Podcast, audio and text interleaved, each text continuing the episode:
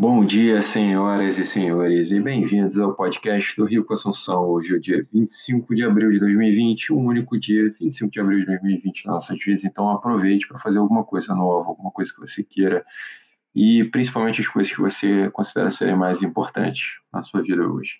Hoje é dia de cenário no, no mês, cenário de abril de 2020. Um daqueles meses, estilo, caracas, quanta coisa aconteceu e tem sido constante isso, né? O mês de março foi a mesma coisa, né? O mês passado.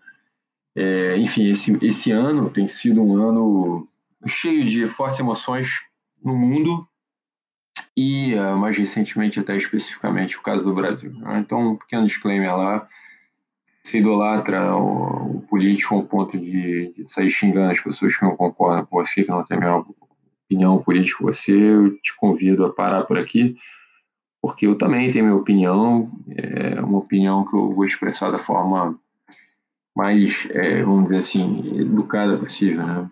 Então, eu acho que, que, que, que tem acontecido no Brasil essa última semana, a gente não tem como, como não comentar, porque nossas finanças pessoais, nossa, a economia do país são influenciadas por, por coisas é, políticas também. Então, o primeiro, primeiro ponto é o desgoverno que a gente está passando, né? porque o presidente da República, esse último mês, participou de manifestações contra o Congresso e o STF. É, graças a Deus ele até voltou atrás no final, dizendo que, que, que para ele a manifestação não era para isso, deu uma de John Armless, mas participou. E o segundo ponto dessa participação nessa manifestação é participar de uma manifestação em meio à pandemia global. Outro ponto foi a demissão do ministro da Saúde, né, no meio disso tudo, na pandemia, mas aí, é, enfim, já virou assunto até antigo agora, né? Depois teve ataque, é, antes, depois e constante, né, ataques aos governadores dos estados, por causa do confinamento, que, na minha opinião, vai de encontro à promessa de campanha mais Brasil, menos Brasília. E, finalmente, agora mais recentemente, a demissão do, do ministro Sérgio Moro. É a tempestade perfeita? Ao meu ver, não. Para mim, isso é simplesmente mais do mesmo. Esse governo tem passado por isso desde o início. É um governo, ao meu ver, amador, que os filhos do presidente demitem ministro e criam um mal-estar internacional com frequência. Quer dizer, e atacar o Congresso não é a melhor forma de conseguir passar reformas, as reformas difíceis que o Brasil precisa. A Dilma também passou por isso lá em 2015, é bom sempre lembrar. E que política é isso, gente? Política é negociar, é ceder, é entender que todos que estão ali são representantes do povo, quer você confie, quer não, quer você goste, quer não. É, o executivo está ali para cumprir um papel que é extremamente importante de liderar o Brasil, mas o Congresso está ali, o STF, eles estão ali, e dentro de uma democracia, eles, eles é, eles têm um papel extremamente importante em equilíbrio de poder. A gente não pode esquecer. Bom, resultado dessa zona toda é que o dólar foi a 5,66 né, ontem e a bolsa foi para casa de 70 mil pontos, 75. Agora, imagina o que, que pode acontecer se sai o Paulo Guedes, né, o ministro Paulo Guedes do governo. O pode acontecer daí em diante, né?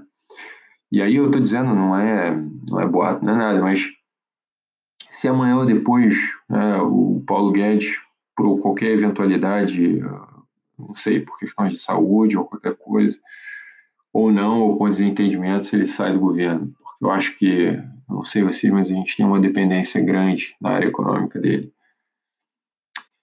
Então é, é uma fragilidade. Né? E o outro dois lados da minha moeda, né, sempre que eu posso, eu digo que o bolsonarismo e o petismo são, ao meu ver, duas faces da mesma moeda, são é o mesmo fenômeno, é o populismo. Cada um deles tem um jargão, se você for perceber, bem, bem típico, com uma palavrinha nova que eles vêm, ou seja, para, no caso da esquerda, para mostrar como a, a maioria esmaga, a minoria utiliza para isso, para aquilo.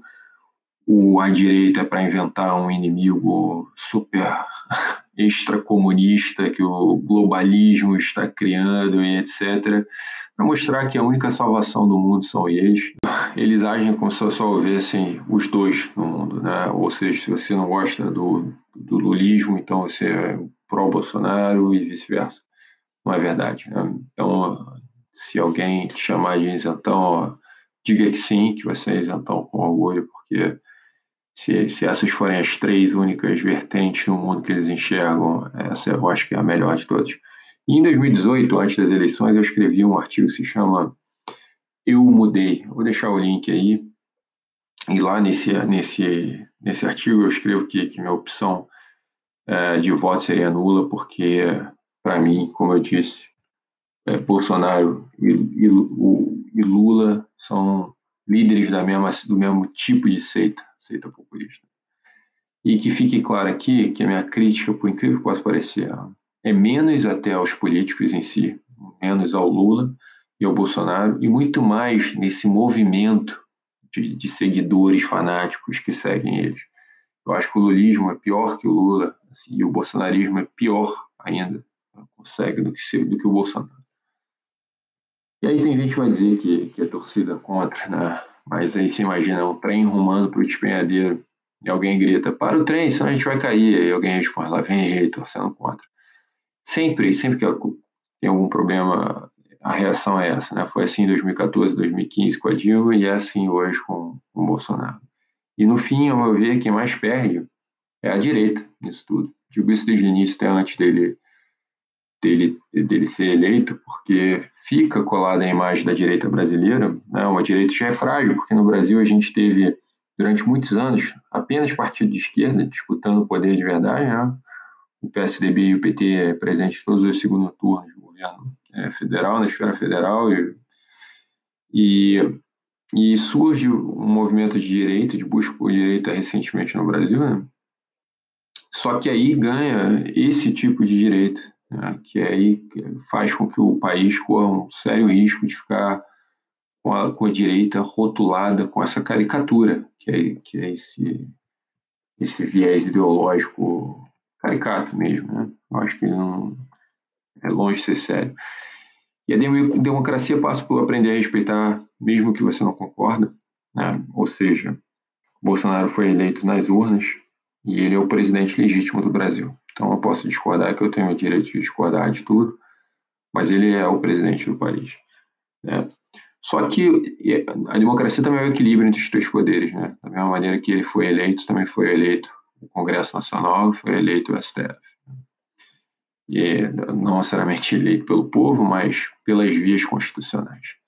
E a mídia, ela, numa democracia, ela deve ser livre. As pessoas têm que se acostumar com isso. Livre mesmo, para dizer o que eles quiserem seja mídia que tenha viés, seja mídia que diz que não tem viés, mas tem, porque é impossível não ter né, viés. Eu acho que quando passa por ser humano sempre tem algum.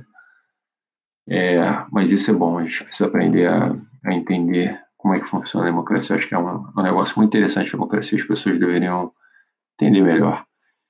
Agora, o Covid-19 continua. Vamos falar de coisa mais séria. Né? Uma crise que é real, que, que é global, que é um acidente natural, vamos dizer assim, né, por enquanto, é o que a gente sabe, né, embora se tenha desconfianças de que, de que, tenha sido um acidente humano, ou, ou até tem gente que cogita ter sido é, implantado um plano de, de governo, enfim.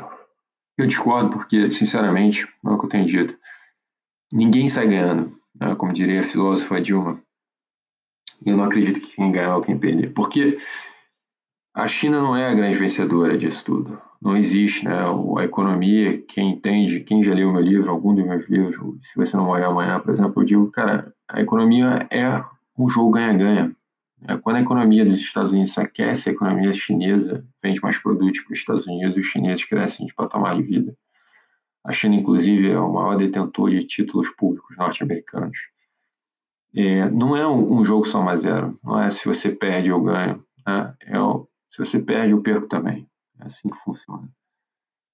E, e o Brasil precisa focar no plano de recuperação pós-confinamento, um plano econômico e sanitário, tá? Porque o maior risco é que se a gente retomar as atividades normais, tudo vai voltar ao normal, da noite para o dia, o surto pode, pode, pode voltar e com uma velocidade maior. E esse é o risco de uma curva em W, e o maior problema disso é que a gente perde a confiança, a gente não sabe mais quando que a gente vai sair dessa, desse, desse movimento ondular. de abre, volta, abre, volta, abre, volta, até que a gente tenha uma vacina, até que a gente tenha um número é, grande de pessoas que tenham sido contaminadas e, e que tenham criado anticorpos, etc. É, hoje a gente ainda age com uma certa certeza que o, o dia isso vai acabar e que volta tudo automaticamente ao normal. Por enquanto, a gente, a gente espera que sim, né? A gente espera que a gente encontre cura e vacina, mas por enquanto a gente não, não chegou a esse ponto ainda. Então, para a nossa vida pessoal, né, meu conselho é que você aperte cintos, né? Porque, segundo o Wall Street Journal, o PIB dos Estados Unidos, que é a maior economia do mundo, vai cair 12% no segundo trimestre do ano. Se o confinamento durar um ano, a gente hoje é pouco provável essa ideia, mas também era muito pouco provável que o confinamento fosse durar esse tempo que durou, até que fosse existir confinamento, se você for para pensar uns três meses atrás. O PIB dos Estados Unidos pode cair até 40%, quase metade, com um número de desempregados de aproximadamente 27 milhões de pessoas, 14% da população. O déficit do governo deve atingir algo em torno de 18%. É surreal. 18% do PIB. Contra o já alto 4,6%. Mas já é bem alto nos Estados Unidos, 18% é um número inimaginável para mim. Agora, haja, né? faça alguma coisa, mas sem desespero. Eu sempre tenho falado isso, mas eu geralmente recomendo alocar uma parte dos investimentos sempre em moeda estrangeira. Por quê? Independente de onde a gente mora, né, de onde a gente vive no mundo, a gente vive num mundo globalizado. Nós somos não apenas brasileiros, mas nós somos cidadãos globais, né, com uma ligação em tudo quanto é lugar do mundo. Empresas, é, digamos, norte-americanas, europeias, elas não, não a, o raio de atuação delas não, não, se limita à geografia onde a sede fica. Né? A, Amazon, ela, apesar de ser uma empresa americana, ela tem negócios no mundo inteiro e diversas outras empresas no mundo. Quer dizer, então eu sempre recomendo que você aloque uma parte dos investimentos lá fora, em ativos é, ou em moeda estrangeira. E, acima de tudo, eu sempre digo para que você compre constantemente euro e dólar, se for o teu caso, é, fazer uma viagem internacional. Se você tiver dentro do teu projeto, dos teus planos de fazer uma viagem internacional, se você já comprou passagem, então aí mais ainda, né? É, não faça dívida no cartão de crédito para você pagar depois. Aí muito menos espere o último minuto para comprar. Vai fazendo preço médio e, e, e, que é uma forma de você se proteger, mesmo que às vezes você pague um pouco mais caro, se o preço médio seja um pouco mais alto do que. Mas é, é uma forma de seguro porque, digamos, você tem uma passagem comprada para, sei lá, para vir para a Europa daqui a alguns meses, você não sabe, pode estar R$ reais, R$ reais, R$ reais, e aí, como é que você faz? Bom, mas é, são todos esses conselhos de longo prazo, mas por curto prazo, o que, que você faz? Né? Bom, como eu disse, não se desespere, o Brasil é maior, qualquer crise, é, o longo prazo vai provar isso, então é, crises acontecem, a gente está até acostumado aí no Brasil, né? a gente vive de crise em crise, então é preciso serenidade, continua no seu caminho, mantenha sua estratégia a longo prazo. Agora, no curto prazo, eu já tinha dito isso aqui antes, mas é bom reforçar. Reforce sua reserva de segurança, aumente a reserva de segurança e aproveite para cortar gastos não essenciais. Reduz seu padrão de vida. A gente está entrando dentro de um novo momento da vida. Quando eu falo aqui fico repetindo, cara, é uma crise econômica, uma crise econômica, às vezes eu, eu sei, eu entendo, nós, seres humanos, temos dificuldade em entender como que essas palavras se encaixam dentro da nossa vida. Porque, por enquanto, a gente não está sentindo nada em termos econômicos impactar a nossa vida. Esse é o grande desafio. É você conseguir prever o que vai acontecer lá na frente. Então, é, a crise está dada. A crise não adianta acreditar mesmo que, que, que, que a economia abra amanhã, que, que a solução para a crise do vírus é, chegue.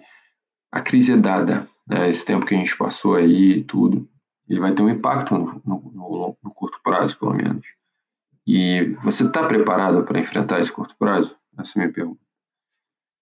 É, é isso. Haja com moderação, mas haja. E no mais, juízo. Um grande abraço, galera.